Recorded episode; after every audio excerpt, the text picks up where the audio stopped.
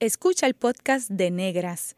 Este programa se emite los viernes a las 3 de la tarde por Radio Universidad de Puerto Rico en el 89.7 FM San Juan y el 88.3 FM Mayagüez. Todo un mundo de música e información.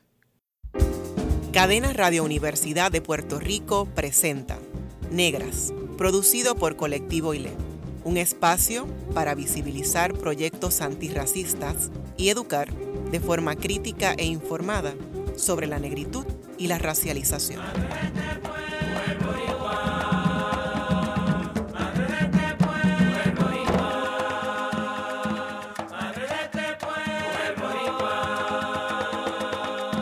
Saludos a toda la radioaudiencia que nos escucha a través de Cadenas Radio Universidad de Puerto Rico. En esta edición de Negras les saludan Bárbara Abadía Resach y María Reina Pumarejo. Para hablar sobre la crianza antirracista en la diáspora nos acompaña Lenis Mariana Ramos Rodríguez. Bienvenida Negras, Lenis. Hola, gracias. Estoy bien feliz de estar aquí. Bueno, Lenis Mariana Ramos Rodríguez tiene 28 años, es madre y compañera, es una mujer afro-puertorriqueña de Loíza que vive en Nueva York es gestora cultural, feminista, estilista de turbante, educadora comunitaria, últimamente storyteller y siempre amiga de todas, una tremenda gestora cultural que ha sido de mucho impacto en Puerto Rico, a quien queremos un montón. Lenny, gracias por concedernos este tiempo. Es un placer para nosotras tenerte negras y como bien dice María, es como reencontrarnos, ¿verdad? Eh, cómo la vida nos va encontrando en ciertos momentos, ¿verdad? Porque hemos estado contigo, tú nos has acompañado también en múltiples procesos. ¿Qué recuerdos tienes de tu infancia en Puerto Rico? Ahora que estás en Nueva York, yo no sé si esos recuerdos de la infancia afloran más a menudo. Definitivamente sí, hasta los aromas también, es como algo bien para mí esa memoria está tan clara ahí que hasta me llega el aroma a veces de esa infancia, lo, lo que predominaba por ahí en la cocina de las abuelas, de las tías. De verdad que mis recuerdos de la infancia son los más lindos en mi memoria y pienso en eso como, y recuerdo mucho mar, mucha playa, mucho coco, aroma de uva de playa. Yo crecí en la costa y en Loíza, entre la casa de mis abuelos y el beauty de mi mamá mis padres trabajaban mucho, ambos eran estilistas y, emprendiendo su propio negocio. Así que mi abuela y abuelo materno asumieron el rol de cuidadores diurnos cuando yo no estaba en la escuela. Crecí junto a mis primas y primos, que son mis hermanos. Eh, nos criamos allí en un residencial que se llama Castor Ayala, que queda frente a Villa Cañona. Nuestra infancia fue bien bonita y también fue bien fuerte. Eh, hay unos recuerdos ahí que están como una nube de humo, cuando uno nos quiere, ¿sabes? Cuando está así, que tú no quieres como entrar ahí, pero pues poco a poco yo creo que desde la posición que estoy ahora, que estoy criando también, a través de mi rol de cuidador he podido acercarme un poco a ellos y quizás hasta con más ternura, porque cuando se trata de cuidar a otras personas, a veces somos hasta más tiernas de lo que somos con nosotras mismas. Así que también la crianza de mi hija ha sido como una oportunidad de acercarme a la mía a través de ella y ha sido hasta con más compasión de lo que he podido lograr conmigo misma. Me gustaría también añadir de mis recuerdos en la rumba, porque yo de pequeñita jangueaba bastante con mis papás. Ellos eran unos parejas bien jóvenes. Mis papás me trajeron al mundo a los 21 y 24 años, así que pues me, ellos me llevaban para todos lados que ellos iban, cuanto festival y cosas, y ayer lo hice en un negocio que se llama El Alambique, se da una rumba cubana bien genuina, iban los rumberos de todo Puerto Rico, y le llegaban allí, y eran los domingos, y el lunes se tenía que ir para la escuela, pero yo quería ir a la rumba porque de pequeña pues ya yo bailaba salsa y competía, que es en el Congreso Mundial de la Salsa en Puerto Rico y aquí y allá. Así que pues era bien cocola y mis papás decían, ok, vamos a la rumba como hasta las diez y media, pero mañana tienes que ir para la escuela. Y si no iba para la escuela, pues no había rumba el otro domingo. So, esos recuerdos de, de rumbera me, me da mucha risa porque ahora como madre tengo toda esta ¿verdad? Eh, idea de lo que es ser maternal responsablemente o saludable. Y cuando pienso, llego a esa memoria mía, digo, contra, hay cosas que uno puede ser más flexible porque mira dónde estoy yo ahora y, qué efecto tuvo en mí. Yo lo veo que fue bastante positivo, así que también eh, me ayuda a ser un poco más flexible hoy día, recordar esa infancia que a pesar de que era bastante fluida, fue muy exitosa, ¿verdad? Según este, lo que yo pienso y he absorbido de ella. Así que nada, pues yo rumbeaba con mis padres y hermanas siempre. Y yo desde infancia de verdad podría hablar días, pero lo más que me duele de ella es que cuando miro atrás no me quedan ni siquiera tres amigos de la infancia, varones, hombres, que han muerto, se han matado entre ellos mismos o, ¿verdad?, han muerto a manos de, de otro hombre eh, entonces, esa parte de mi infancia me duele mucho. Saber que muchos de ellos ya a los 13 años estaban muertos, a los 14, 15, y era ese miedo de que, wow, cuando le tocará entonces a mis primos, o creceré con mis primos, llegaré a ver los hijos de mis primos, o que al sol de hoy también están, están vivos, pero muchos de ellos salieron de Loíza a vivir a otros pueblos.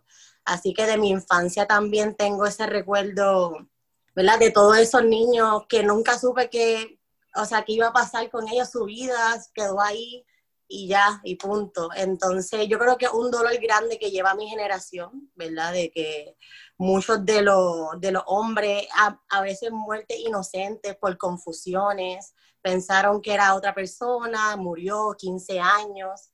Este, y de esas historias así también, que es como lo que más ahora mismo en este momento actual que estoy viviendo en Estados Unidos y cómo está también el asunto de los hombres negros aquí y, y toda la, la, violencia y el peligro que es ser un hombre negro, pues lo conecto también con ese recuerdo y es algo que, que definitivamente está bastante vivo en mí ahora mismo. Eso que dices me parece súper interesante, Lenny, terrible, ¿verdad? Y viendo que en la delegación que hay en Puerto Rico de la existencia del racismo, recuerdo que justamente cuando estábamos haciendo la vigilia eh, por el Black Lives Matter en Puerto Rico, la gente decía como que, pero ¿y por qué están haciendo eso? Eso no tiene nada que ver con Puerto Rico, ¿verdad? ¿Cómo queremos mantenerlos en esa enajenación? ¿Cómo tú lo viviste, verdad? Como una persona que vivía en Puerto Rico, no estabas en Nueva York en ese momento, ¿no? Entonces, como eh, mucha gente tiene la experiencia que tú acabas de relatar, pero mucha gente también no le importa o no quiere saberla, ¿no? Entonces, como me parece importante destacar eso, que en Puerto Rico también las vidas negras importan, que en Puerto Rico también las vidas negras están en riesgo, se convierten, y lo digo entre comillas, en supuestas amenazas, ¿verdad? Para, para ciertas personas o para la policía, ver esa criminalización constante contra los cuerpos negros. Así que agradezco, ¿verdad?, que habías tenido la apertura para hablarnos de este tema que, como bien dices, pues es muy doloroso, pero también es bien importante que tengamos ese reconocimiento y cómo, cómo lo ves ahora, ¿verdad?, desde Nueva York, ¿verdad? Entonces, ¿cómo, ¿cómo es algo que no es nuevo para ti? Porque ya lo estabas viviendo y porque una niña adolescente tiene que estar pensando en si sus primos van a llegar a la adultez o no. Claro, y es un destino que a veces les persigue, no importa dónde estén, porque a veces me entero de una noticia de un joven loiseño que murió en Rochester, Nueva York, se lo mataron acá. Y es como que, wow, con todo esto que tratas de escapar de, ese destino, que parece ser que está escrito igual para todos, por nacer, ¿verdad? Eh, masculino, asumir esa masculinidad hegemónica. Y, es bien fuerte porque yo digo, contra, a pesar de que hasta se van del lugar, terminan con el mismo destino en otro lugar porque se encontraron acá y tenían una guerra allá y la volvieron a reactivar, entonces se mataron acá.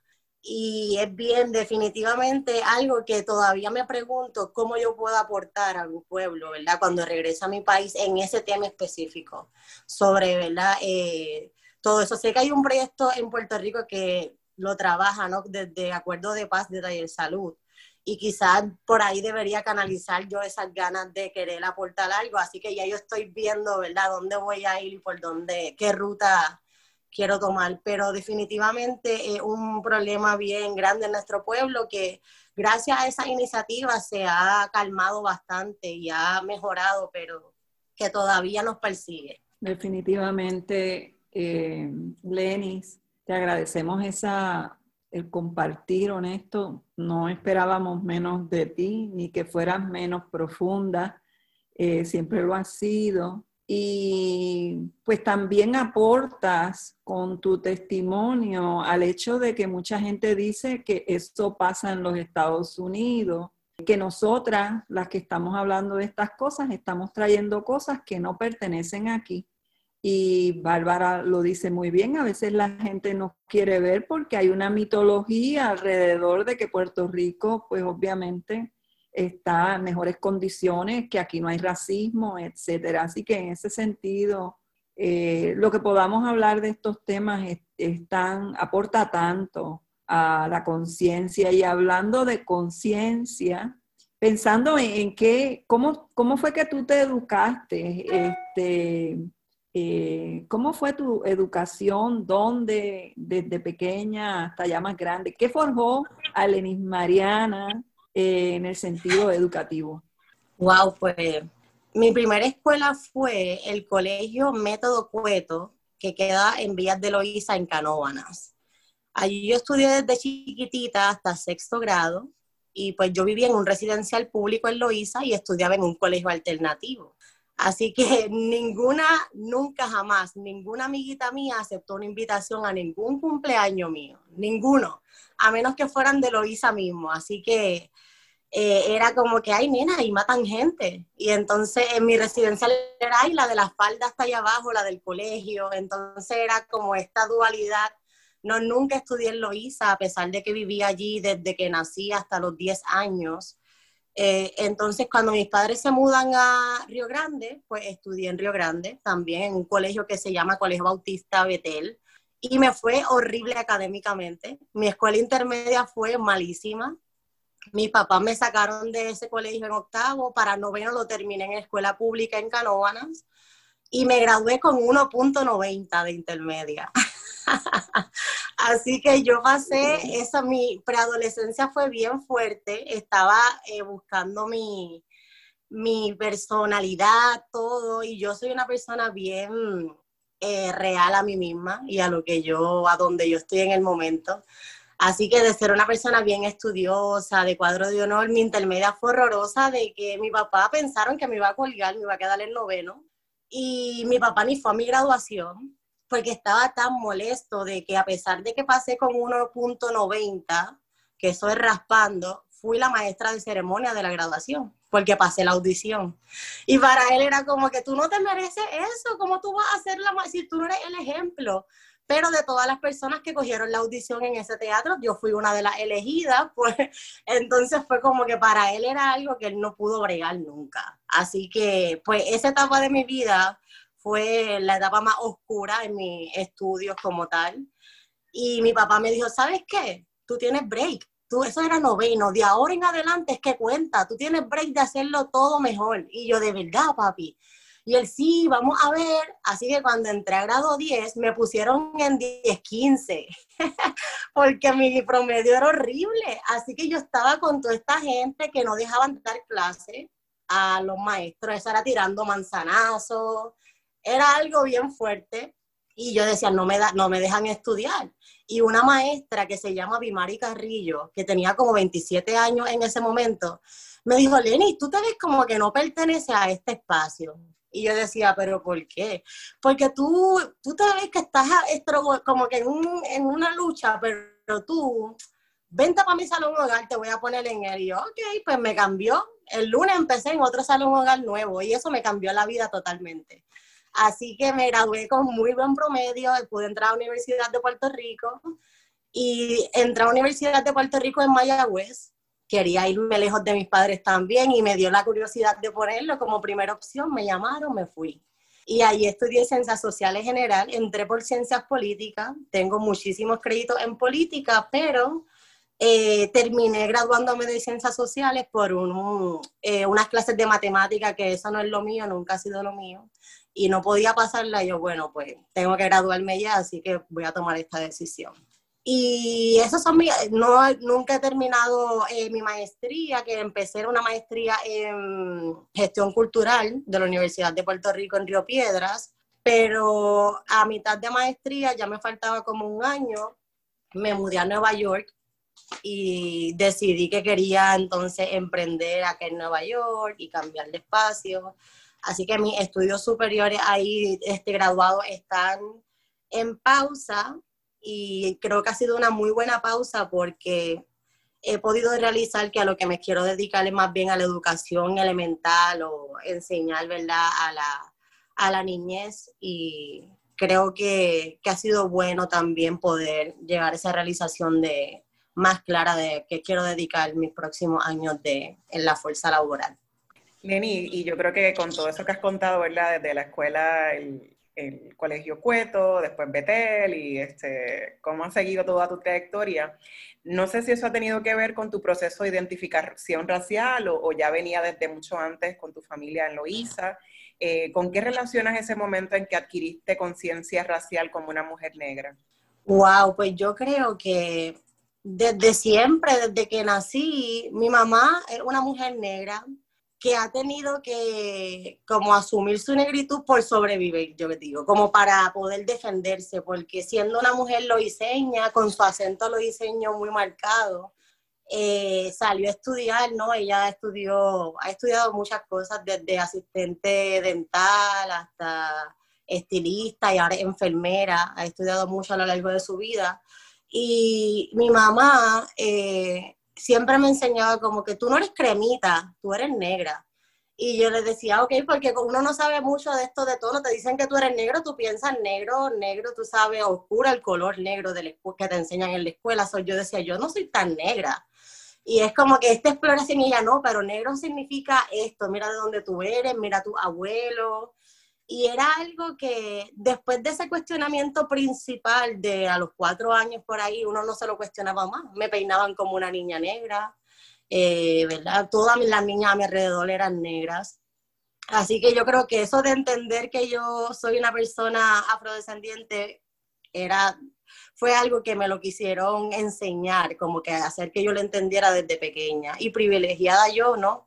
Que tuve esa madre que a pesar de que no, no era activista ni una persona tan política en ese momento de su vida, sí estaba bien clara de que me, necesitaba darme esas armas para yo poder defenderme fuera de ahí y de mi casa, ¿no? Y yo creo que ese acercamiento a la música también afro desde muy pequeña he estado en grupos de baile, de música afro-cubana, más bien empecé con la salsa y la rumba y ya más adelante en mi vida fue la bomba, a pesar de que era lo más cotidiano que veía en mi pueblo, era lo menos que me acercaba como tal, quizás por ese rechazo tan grande que hay hacia la bomba en Loíza, que siempre mis abuelos me decían que era música diabólica, o a pesar de que eran los diseños, no les gustaba tanto la bomba como era algo malo, visto como un culto, algo religioso. Así que pues quizás por eso era algo que me llamaba la atención el ritmo, pero quizás no me atrevía a explorar tanto tan pequeña por todas esas nociones eh, que lo demonizaban. Pero ya como a los nueve años, diez años me acerqué un poco más a, a la bomba también. Así que yo creo que a través de la música, y de esa afirmación y, identitaria de mi mamá, creo que así fue como lo pude ya ir realizando. Además de que en todos lados que yo llegaba, pues, que no eran espacios donde llegaba mucha gente negra, como por ejemplo esos colegios y la Universidad de Puerto Rico en Mayagüez, siempre me decían prieta, ah, la prieta, la negra. So, también yo creo que esos nicknames que te pone la gente es como que te ubican ahí si te la estás viviendo de blanquita, porque tuve mi etapa también que mi abuela me decía, nena, si a ti lo que te falta es pasarte un buen blower y tú pasas como clarita, muchacha, tú eres hincha. Y uno como que, ah, espérate, que esto es que puedo ser más valiosa, ¿verdad? Que lo que me falta es un estirón para valer un poco más. Así que, ¿por qué no explorar eso también?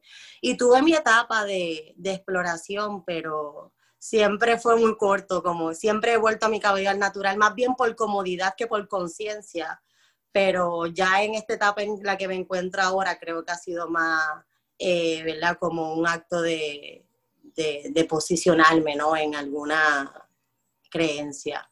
Hola, Lenny. Gracias. En Puerto Rico te destacaste como lideresa antirracista. ¿Cómo tú describes el racismo antinegro en Puerto Rico? Wow, yo pienso que el racismo antinegro en Puerto Rico es algo que está en todas partes, desde nuestro lenguaje, ¿verdad? hasta el periódico, la radio, los medios, se producen muchas imágenes y mensajes negativos sobre lo que lo negro, lo afro. Y yo pienso que en Puerto Rico no solo existe este racismo al que la gente está más abierto, ¿verdad? A aceptar, que es lo que le llaman el racismo solapado, sino que también se expresa a un nivel estructural. Si nos preguntamos qué comunidades son más oprimidas, cuáles son las que están más excluidas, con problemas ambientales y de salud. Muchas de ellas son comunidades negras. Y me gustaría mencionar también que en nuestro país existe una gran negación a nuestra herencia africana y yo creo que la evidencia más grande de eso ha sido los resultados del censo anterior a este que, que se está llevando a cabo. Y creo que las conversaciones acerca de, del racismo en Puerto Rico eh, se han ido elevando gracias a trabajos como el colectivo ILE y, y como todo esto, ahora mismo hay muchas más organizaciones y proyectos que trabajan con este tema, pero desde hace muchos años el colectivo ILE también ustedes llevan eh, educando y yo creo que ahora podemos decir que la gente está más abierta a pasar de, de, que si existe o no el racismo a hablar sobre cómo se expresa el racismo.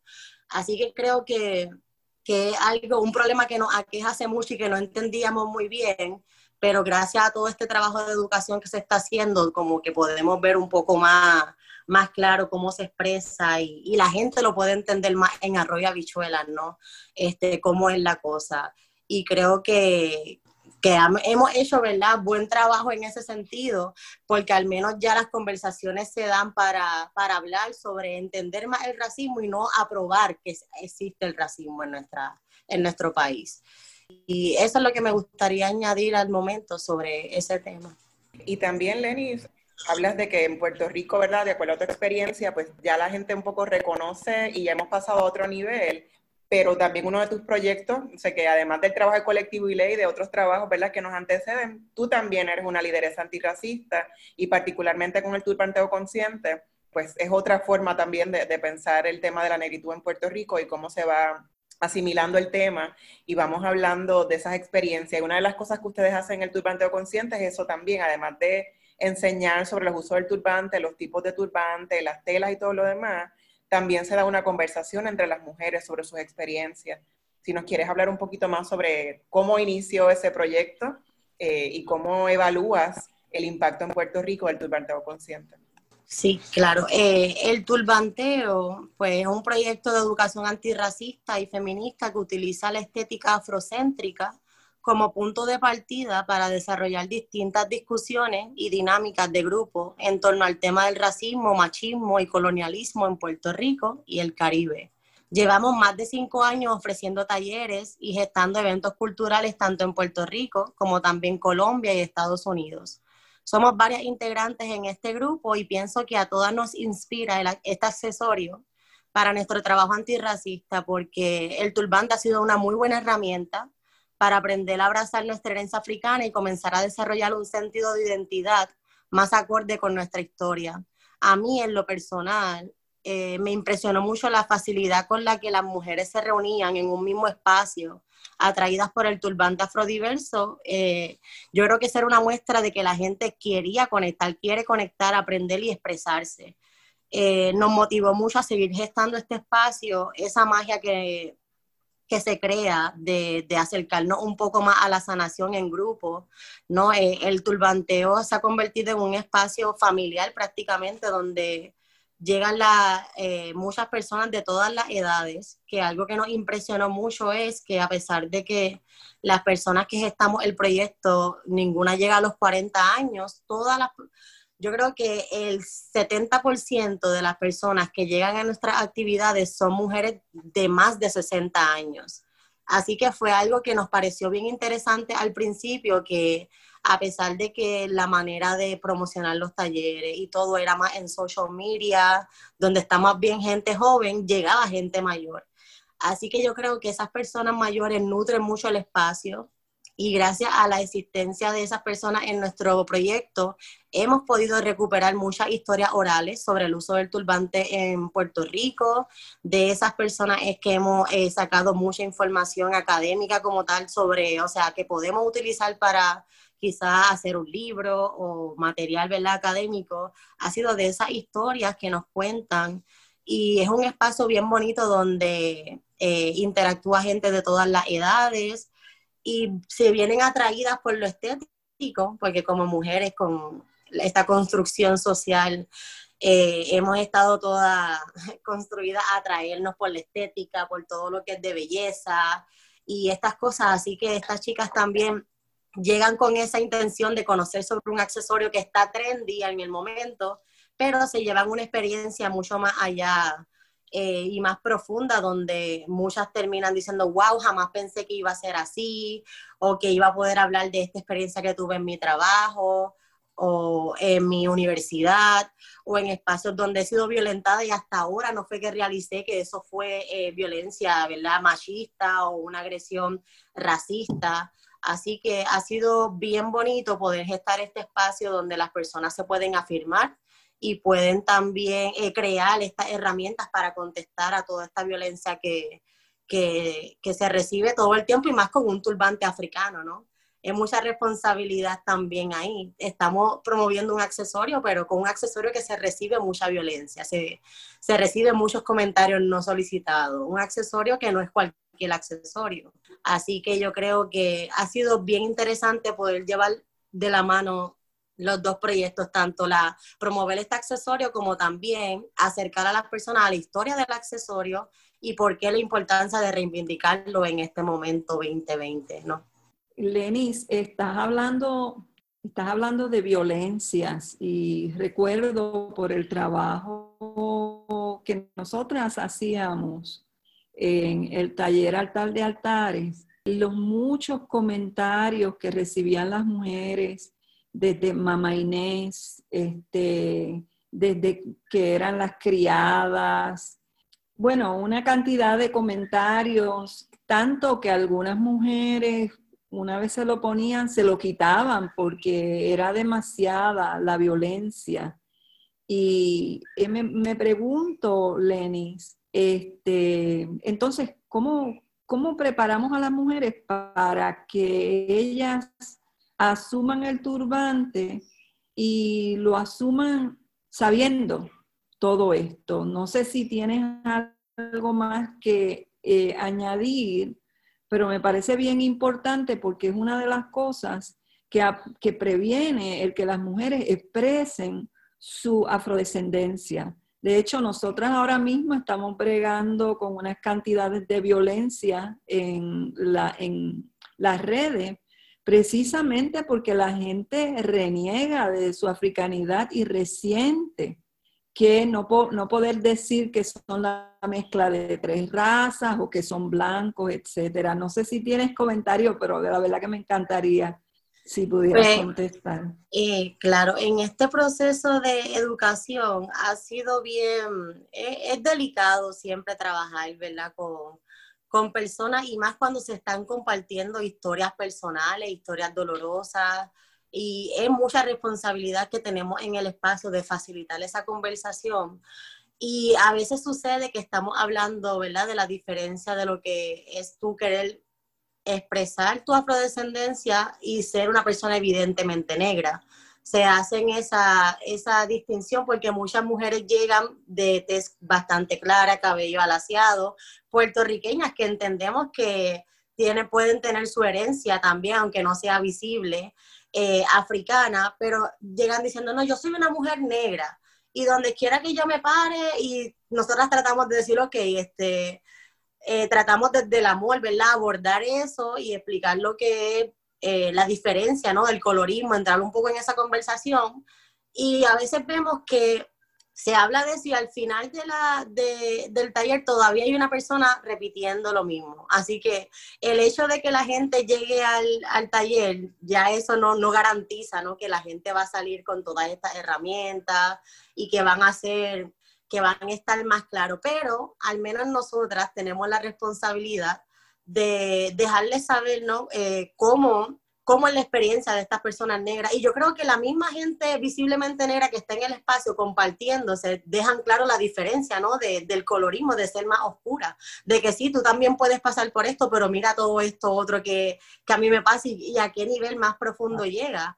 Así que yo creo que ha sido responsable de nosotras decir, ok, tienes este accesorio, pero este accesorio alude a esta comunidad, que esta comunidad pasa por estas cosas, así que tú te vas a exponer a esta experiencia porque es como una, un transporte de conexión, pero también es de conexión a toda esa violencia, porque lo afro no es solo lo bello y lo colorido de las telas y los significados poderosos, sino también todo el dolor y todas eh, las agresiones que hemos pasado y todo eso que hemos sobrevivido. Así que yo creo que estas personas que se acercan, hasta las que se ponen peluca afro, también se van a llevar los mismos comentarios de que se llevan las mujeres eh, que tienen su cabello afro. Así que yo creo que te acerca a este accesorio por, porque te gusta, pero también esto es lo que puede pasar al, utilizarlo porque alude a esta comunidad. En breve regresamos con Negras. Lenis Mariana Ramos Rodríguez nos comparte sus experiencias criando a su hija en Nueva York. Sigue en sintonía con Radio Universidad de Puerto Rico. Está escuchando el podcast de Negras. Este programa se emite los viernes a las 3 de la tarde por Radio Universidad de Puerto Rico en el 89.7 FM San Juan y el 88.3 FM Mayagüez. Todo mundo de música e información. Usted está escuchando Negras, inspiradas en la grandeza de nuestras ancestras. Le hablan Bárbara Badía Resach y María Reinat Pumarejo. Hoy hablamos sobre crianza antirracista en la diáspora con Lenis Mariana Ramos Rodríguez. Adelante. Lenis, este, queremos hablar sobre la crianza. Yo creo que nos has contado un poco de eso, pero me parece que es importante que destaquemos cómo te has ido formando. Ahorita lo mencionaste también, cómo la crianza que estás forjando con tu hija Lula tiene que ver con cómo te criaron a ti también, ¿verdad? Y qué cosas tú has experimentado. Y dentro de esa crianza también tu trabajo es uno que incluye a otras mujeres. Hay una sororidad siempre en lo que haces. Eh, hasta tu mamá también es turbantera, vemos también ese vínculo con tu hermana también. Eh, y eso pues es algo que admiramos mucho.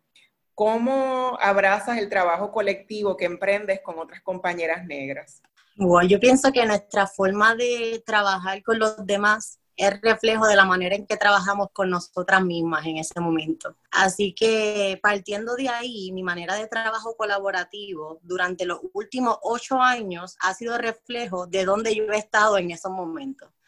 Dicho eso, he tenido experiencias increíbles, mágicas y otras muy duras o confusas, pero a todo yo creo que le he sacado mucho provecho. Así que poco a poco he ido encontrando mi tribu de mujeres poderosas que me enseñan a ser mejor, trabajando conmigo misma desde la compasión y la ternura. Logro ser mejor aliada y compañera también. Así que trabajar en el proyecto del turbanteo a distancia ha sido interesante porque es un proyecto en donde todas aportamos, todas eh, moldeamos el proyecto, asumimos diversas tareas con mucha comunicación, amor, conexión genuina y complicidad. Yo creo que ha sido interesante porque en una sociedad donde todas hemos sido, eh, nos han enseñado a, a, tener esta riña donde hay muchas mujeres, hay problemas, que, eh, que somos ¿verdad? enemigas ya casi por naturaleza o competitivas y todo esto, ha sido interesante porque yo creo que, como mencioné, que cuando uno trabaja y ve las interacciones que tiene con los demás, todavía te muestra todo lo que una tiene que trabajar con una misma. Así que yo creo que, que ha sido interesante porque he visto que a medida que me acerco más a mí y que trabajo mejor conmigo y me entiendo mejor, puedo trabajar mejor con las demás personas. Así que yo creo que es importante también reconocer dónde uno está y validar esos procesos de, de deconstrucción, ¿no? Estar bien abierto a la crítica de la otra. Mi mamá, por ejemplo, es una persona bien Aries, bien sincera y sin filtro. Y creo que a pesar de que es una persona tan dura, me nutre mucho de su perspectiva porque es bien sincera, no le gustan las mediocridades Eh, mi papá, por otro lado, es el madrugador, el que es súper organizado, estructurado y que todos nos complementamos porque lo que yo no tengo, ellos lo tienen. Así que han sido mis mejores compañeros de trabajo. Me han enseñado a no conformarme con cosas que puedo hacer mejor, que le puedo dar más amor. Igual mi compañera María Beatriz es alguien bien que yo admiro mucho en cómo ella se expresa, cómo ella se dedica a investigar las cosas bien a fondo y cómo ella articula y apalabra sus cosas. yo creo que Kimberly tiene esta chispa, esa, esa dulzura y la, la certeza le llega ahí a todo. Y con su experiencia también eh, nutre mucho eh, la experiencia Sasha con su creatividad, la poesía. Todas aportamos, todas tenemos algo, así que yo creo que, que no hay mejor manera de trabajar que no sea colectiva y que pues es difícil porque hay muchas cosas que bregar con uno mismo, entonces eso es lo que hace difícil el trabajo, cómo tú te manejas. Así que yo creo que mi éxito y mi fracaso han sido reflejos de cómo yo me manejo en esos momentos. Nunca he sido tan asertiva, tan asertiva nunca soy la más eh, balanceada, así que yo creo que ha sido bonito también coincidir con una tribu que abraza mi, mi proceso, donde yo estoy en ese momento y donde estamos todas. Así que yo creo que el trabajo colectivo requiere mucho de eso, más que de perfección, de balance y de mucha comprensión. Gracias, Lenny, eso es así. Nosotras también tenemos esa, esa experiencia en colectivo y ley. Lenny, para nuestro pesar, pues te extrañamos un montón, mucho, mucho. Estás viviendo en Brooklyn, Nueva York. ¿Qué ser una mujer loiseña negra fuera de Puerto Rico, sobre todo en tiempos de pandemia? ¿Y qué aprendizajes se han revelado en la transición? ¿Cómo navegas en Nueva York el, racismo antinegro? Bueno, esa pregunta aún la estoy procesando porque yo creo que ser una mujer negra en una sociedad racializada en donde existe el racismo antinegritud es duro y es poderoso también en tiempos como estos de pandemia. Yo creo que es complicado ser mujer y ser negra y más porque se acentúan, ¿verdad? Esas desigualdades y todo lo injusto. Ser una mujer negra en estos días ha sido también doloroso para nuestra comunidad que sufre con cada muerte injusta a manos de racistas. Y yo creo que durante esta pandemia también he realizado cuánto todo lo que pasa en el mundo nos afecta individualmente y no más allá porque la gente a veces nos critica, ¿no?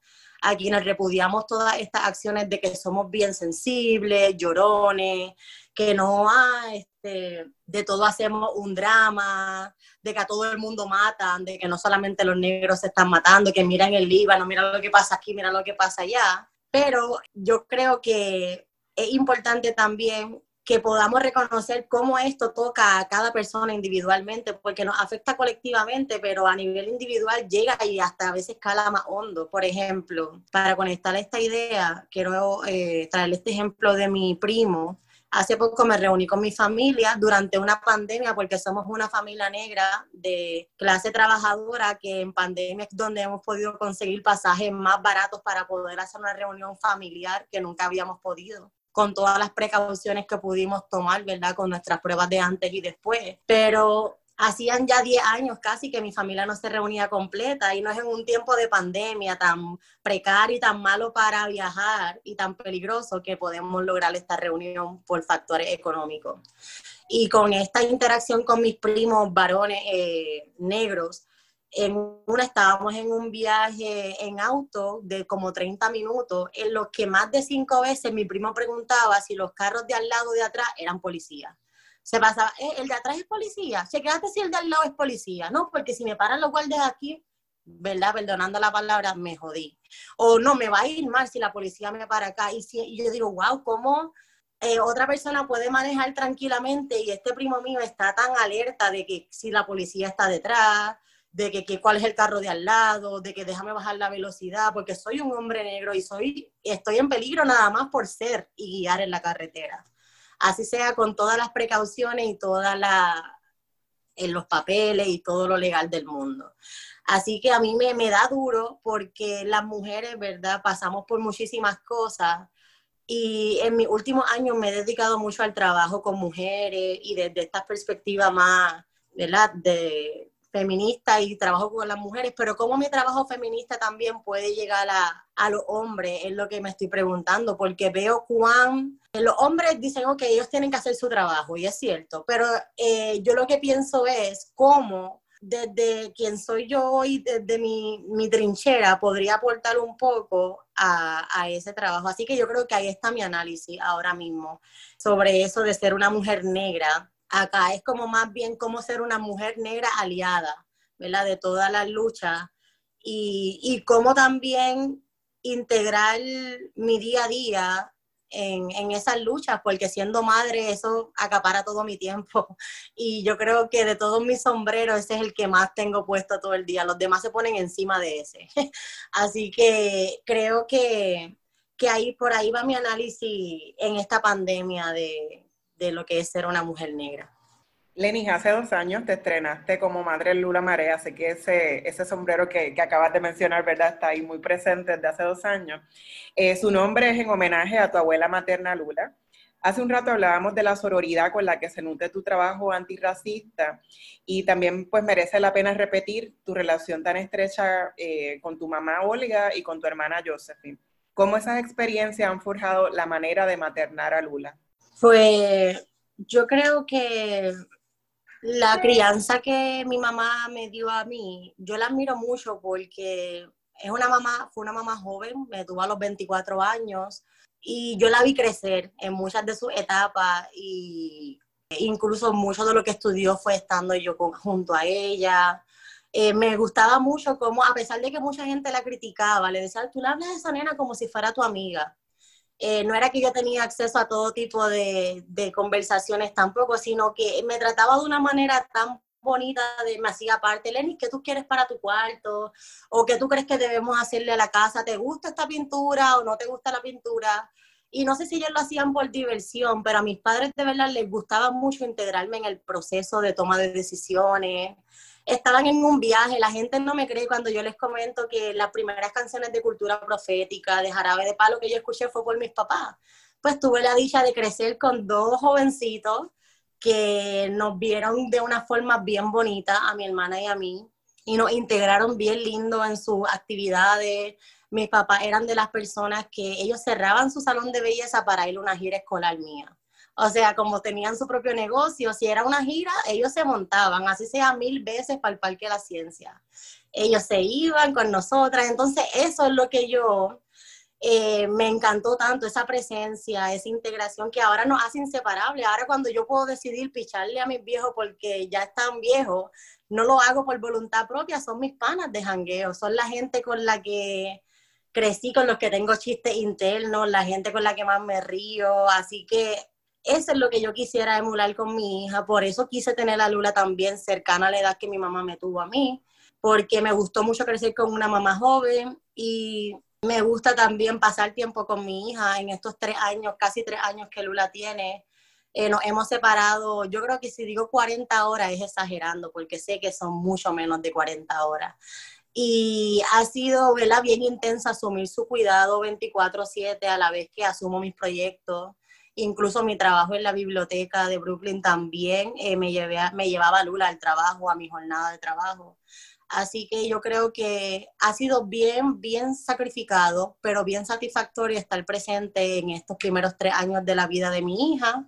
Y me encuentro súper lista para dejarla, soltarla en una ciudad tan salvaje como Brooklyn, porque sé que aquí en casa le hemos dado toda la ternura y el amor y está preparada para salir al mundo hazlo todo. Gracias, Lenny. Yo me identifico tanto cuando hablas eh, de Brooklyn y del salvajismo, porque mi hija vive en Brooklyn y mi nieto. Pero no puedo dejar pasar, hacerte esta pregunta, ¿y qué es ponerle un turbante a una niña afrodescendiente pequeña? Wow, pues en este, eh, durante los años que hemos llevado a cabo el turbanteo y con la experiencia de ser madre de una niña, se me han acercado muchas niñas, incluyendo a mi hija curiosa e interesada en las telas en sí o en el hecho de ponerse el turbante. Y para mí, siempre que se acerca una niña, es una oportunidad de romper con muchas cosas. Eh, primero, que la belleza viene en distintos moldes, que utilizar un accesorio afrocéntrico, siendo afropuertorriqueña, es afirmación identitaria, ¿verdad? Identitaria para mí. Enseñar a una niña sobre el turbante es nutrirla de sabiduría ancestral, es armarla de belleza y de poder, y abrir una ventana a la espiritualidad y sembrar esa semillita de dignidad y de orgullo en ella eso es para mí, ¿verdad? También yo respeto para quien simplemente sea un accesorio vistoso y bonito. Así ha sido mi experiencia de ponerle turbante a las niñas. Como me siento como si fuera una gran oportunidad de mucho, deja mucho que decir. Incluso cuando una niña se acercaba a mi mesa de Ashanti, cuando tenía el proyecto, se le regalaba el turbante.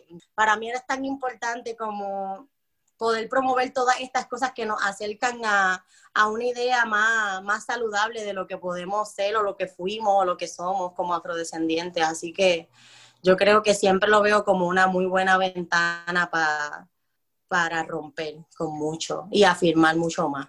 Lenny, algo que dijiste me, me llamó mucho la atención de que como la crianza que le has dado a Lula en estos casi tres años de vida que tiene la nena ya está preparada para, salir a ese mundo caótico de Brooklyn, de Nueva York, ¿verdad? ¿Qué consejos tú puedes darle a otras madres desde el punto de vista de la educación antirracista? O sea, ¿qué has hecho? Sí que hablaste de, cómo la educación con tu madre y tu padre jóvenes eh, ha sido clave en la manera en que estás criando a Lula, pero si puedes dar como alguna recomendación, ¿cómo uno puede sentirse preparada para lanzar una niña de tres años pues mira, a un mundo como el de Nueva York?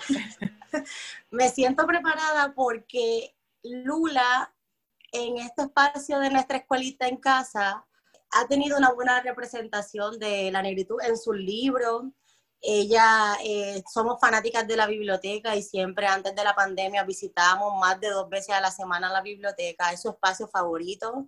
Y a pesar de que no puede leer, ella hace que lee todavía, coge su libro y se sienta a leer.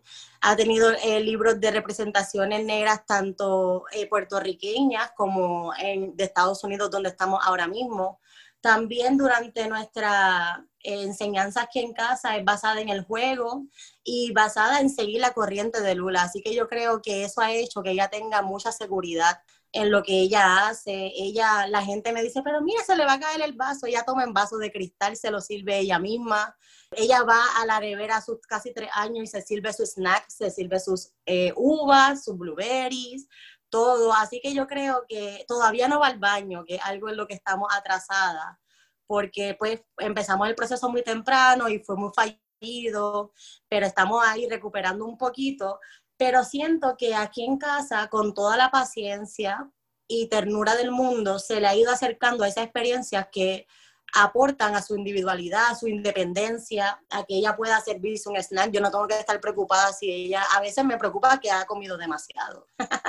Como se sirve ella misma, come mucho y, y eso, pero pienso que esa cercanía que he tenido en estos primeros tres años, de los siete años que para mí son más importantes en la infancia de, en esa primera infancia, como le llaman algunos educadores, yo he estado bien presente y yo he, sido la de primera mano, sé que ella fue, aprendió eso que necesita para salir, ¿no? Como eh, ser segura de ella misma, su nombre, cómo se llama su mamá, su papá, el que su cabello es hermoso, ella le encanta llamar a, su, a sus abuelos después de que yo le hago sus trenzas o sus bantu knots.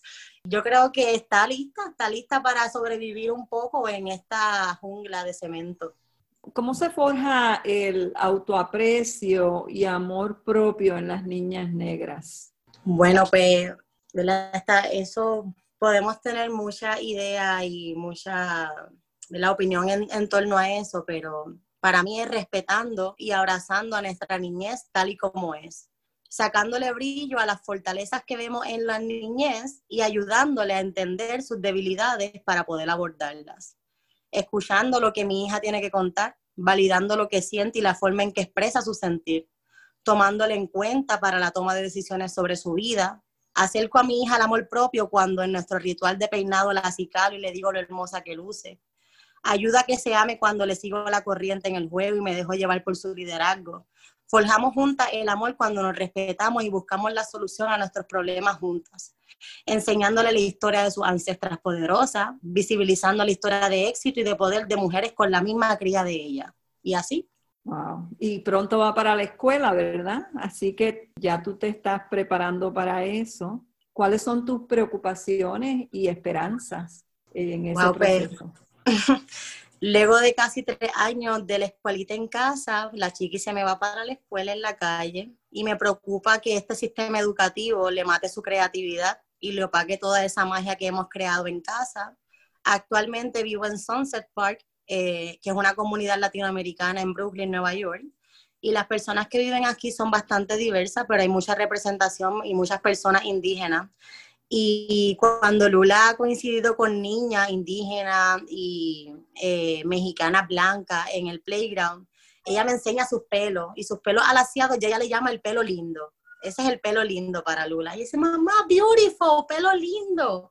Y comienza a menear su cabeza como buscándose dónde está su, dónde le cae su pelo lacio. Y para mí era, ok, la decisión de ir a la escuela, donde eh, lo primero que iba, el target, el primer target iba a ser el cabello de Lula, ¿verdad? Porque toda la, las niñas a su alrededor tienen estos cabellos indígenas hermosos que son así hasta la cintura.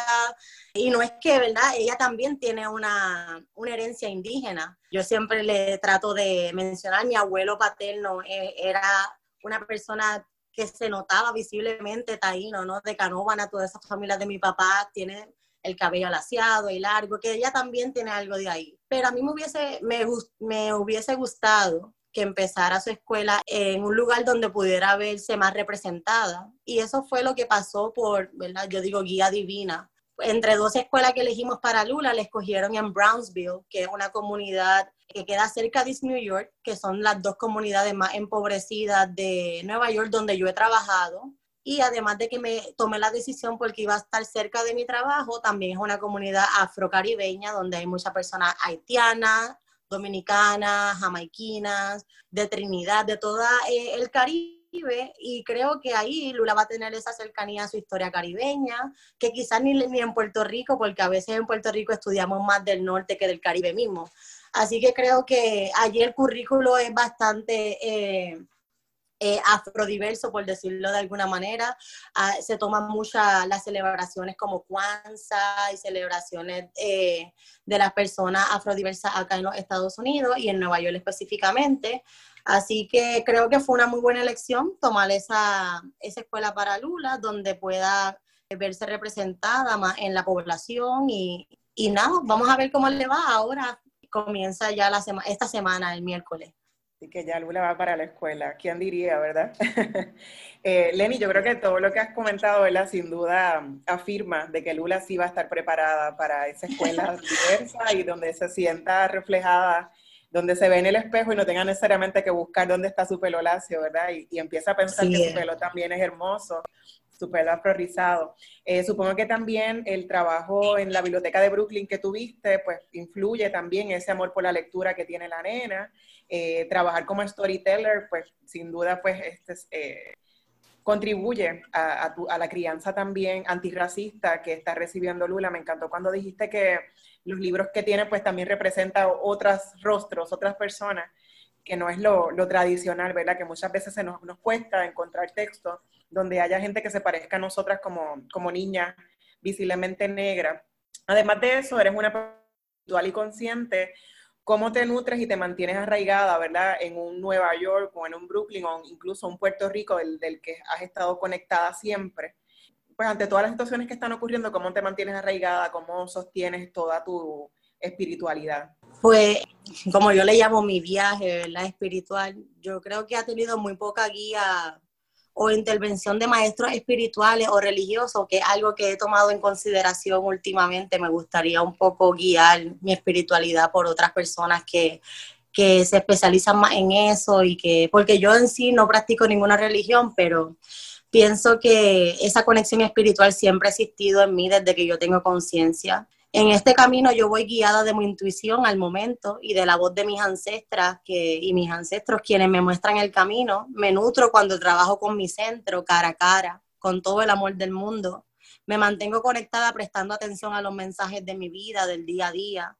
Nutrirme espiritualmente requiere de mucha conexión con la expresión más auténtica de mí misma. Así que ha sido interesante cómo aprender a callar todas esas voces para escuchar mi propia voz y darle poder a esa voz. Yo creo que voy aprendiendo humildemente, guiada y protegida, y así poco a poco se aparecerán. Han habido muchos maestras y maestros no oficiales quizás de esa espiritualidad, pero yo creo que con mucha apertura hacia el aprendizaje de la gente que, que ha vivido otras experiencias a la mía y estar bien abierta a conectar con las personas. Así que yo creo que en este momento me mantengo arraigada, conectando, escuchando, siendo... A mí me encanta escuchar a mi amiga. A veces yo digo que soy una oreja gigante, porque me llaman, me descargan todo y yo, adiós, nunca dije nada, ni cómo estoy yo, qué pasó aquí. Así que yo creo que ese es uno de mis dones espirituales de ser una oreja grande y me encanta de verdad conectar así a través de escuchar a las personas, de escucharme a mí misma y, y entenderme, aprender ahí, a entenderme poco a poco. Gracias, Lenny. ¿Y ahora qué? ¿Con qué proyectos antirracistas estás comprometida? Este, yo la verdad que tengo que decirte que todavía te extraño un montón. Este, extraño nuestras conversaciones en la chigüiña. Eh, doy testimonio de cómo tú eres, de que aun cuando se nos veía, se nos podría ver colectivo Ile y a Lenis Mariana como antagonistas por el trabajo que estábamos haciendo que era similar, nosotras pues, hicimos todo lo contrario, que fue unirnos Así y, apoyarnos. Y, nada, pues tú eres una voz eh, importante para mí por todo lo que has descrito. Yo creo que la gente ha logrado conocerte a través de esto, pero ¿y ahora qué para ti? ¿Cuáles son tus próximos proyectos antirracistas? Bueno, sigo con el turbanteo consciente y con todo proyecto que me necesite y apoyando a las personas que hacen este trabajo del turbanteo. Yo creo que muchas personas ven que me ha alejado un poco, pero yo creo que ha sido tan grande todo el trabajo que hemos hecho, que mira a todas las personas que tienen sus proyectos de turbante, han habido, se ha creado hasta una profesión del estilista de turbante, muchas mujeres día a día obtienen dinero con con la belleza afrocéntrica. Así que para mí eso ha sido hermoso. Ahora mismo no sé ni, sé dónde estoy parada, pero no sé dónde voy a estar mañana. Así que honestamente es un momento de nueva búsqueda de Lenny, de qué quiero hacer, de qué quiero invertir mi tiempo. Sé que con el turbanteo está mi corazón y mi energía siempre, pero lo, que, lo nuevo que haré trabajo estoy en la nada. Así que pronto sabremos ahí cuando el camino me encuentre a mí. gracias, gracias a un millón por todo. Pero gracias a ti por, por todo lo que nos has compartido. Se nos acaba el tiempo, pero no quisiéramos despedir este programa sin que nos compartieras brevemente con qué sueñas y qué anhelas para Lula Mare. Wow, yo sueño que siempre, siempre, siempre encuentre la magia en el mundo, porque la magia puede sonar una palabra muy, muy vacía, pero está llena, muy llena. Así que yo creo que, que, ella, lo que sueño para ella es una sociedad más equitativa, justa, donde ella pueda ser, ser libremente y mucha seguridad para ella. De verdad, eso es lo único. Y que siempre encuentre la magia en todo lo que ella haga. Que si no encuentra magia, que se vaya, rapidito. Gracias, precioso. Visite nuestra página web colectivo-ile.org Escríbanos a colectivoile.gmail.com y síganos en las redes sociales, Facebook e Instagram. No olvide que tiene hasta el 30 de septiembre para completar el censo 2020. En la pregunta número 7 sobre raza, puede escoger más de una opción alguna otra raza o si es una persona visiblemente negra, escoja la categoría negro o negra. Además, a todo el mundo le sugerimos que escriba en las cajitas afrodescendiente. No te quedes en blanco, Puerto Rico es afro. Les envío un saludo a Zenaira y Alex Figueroa Peña, de 11 años, los radioescuchas de negras más jóvenes, y agradezco a su padre Junior por exponerles a estos temas tan importantes. Agradecemos al equipo de producción de Radio Universidad por asistirnos en esta edición de Negras. No olviden sintonizar Negras el próximo viernes a las 3 de la tarde. Feliz viernes a todos. Cadena Radio Universidad de Puerto Rico y Colectivo ILE presentaron Negras, asumiendo nuestro justo lugar como forjadoras de cambio.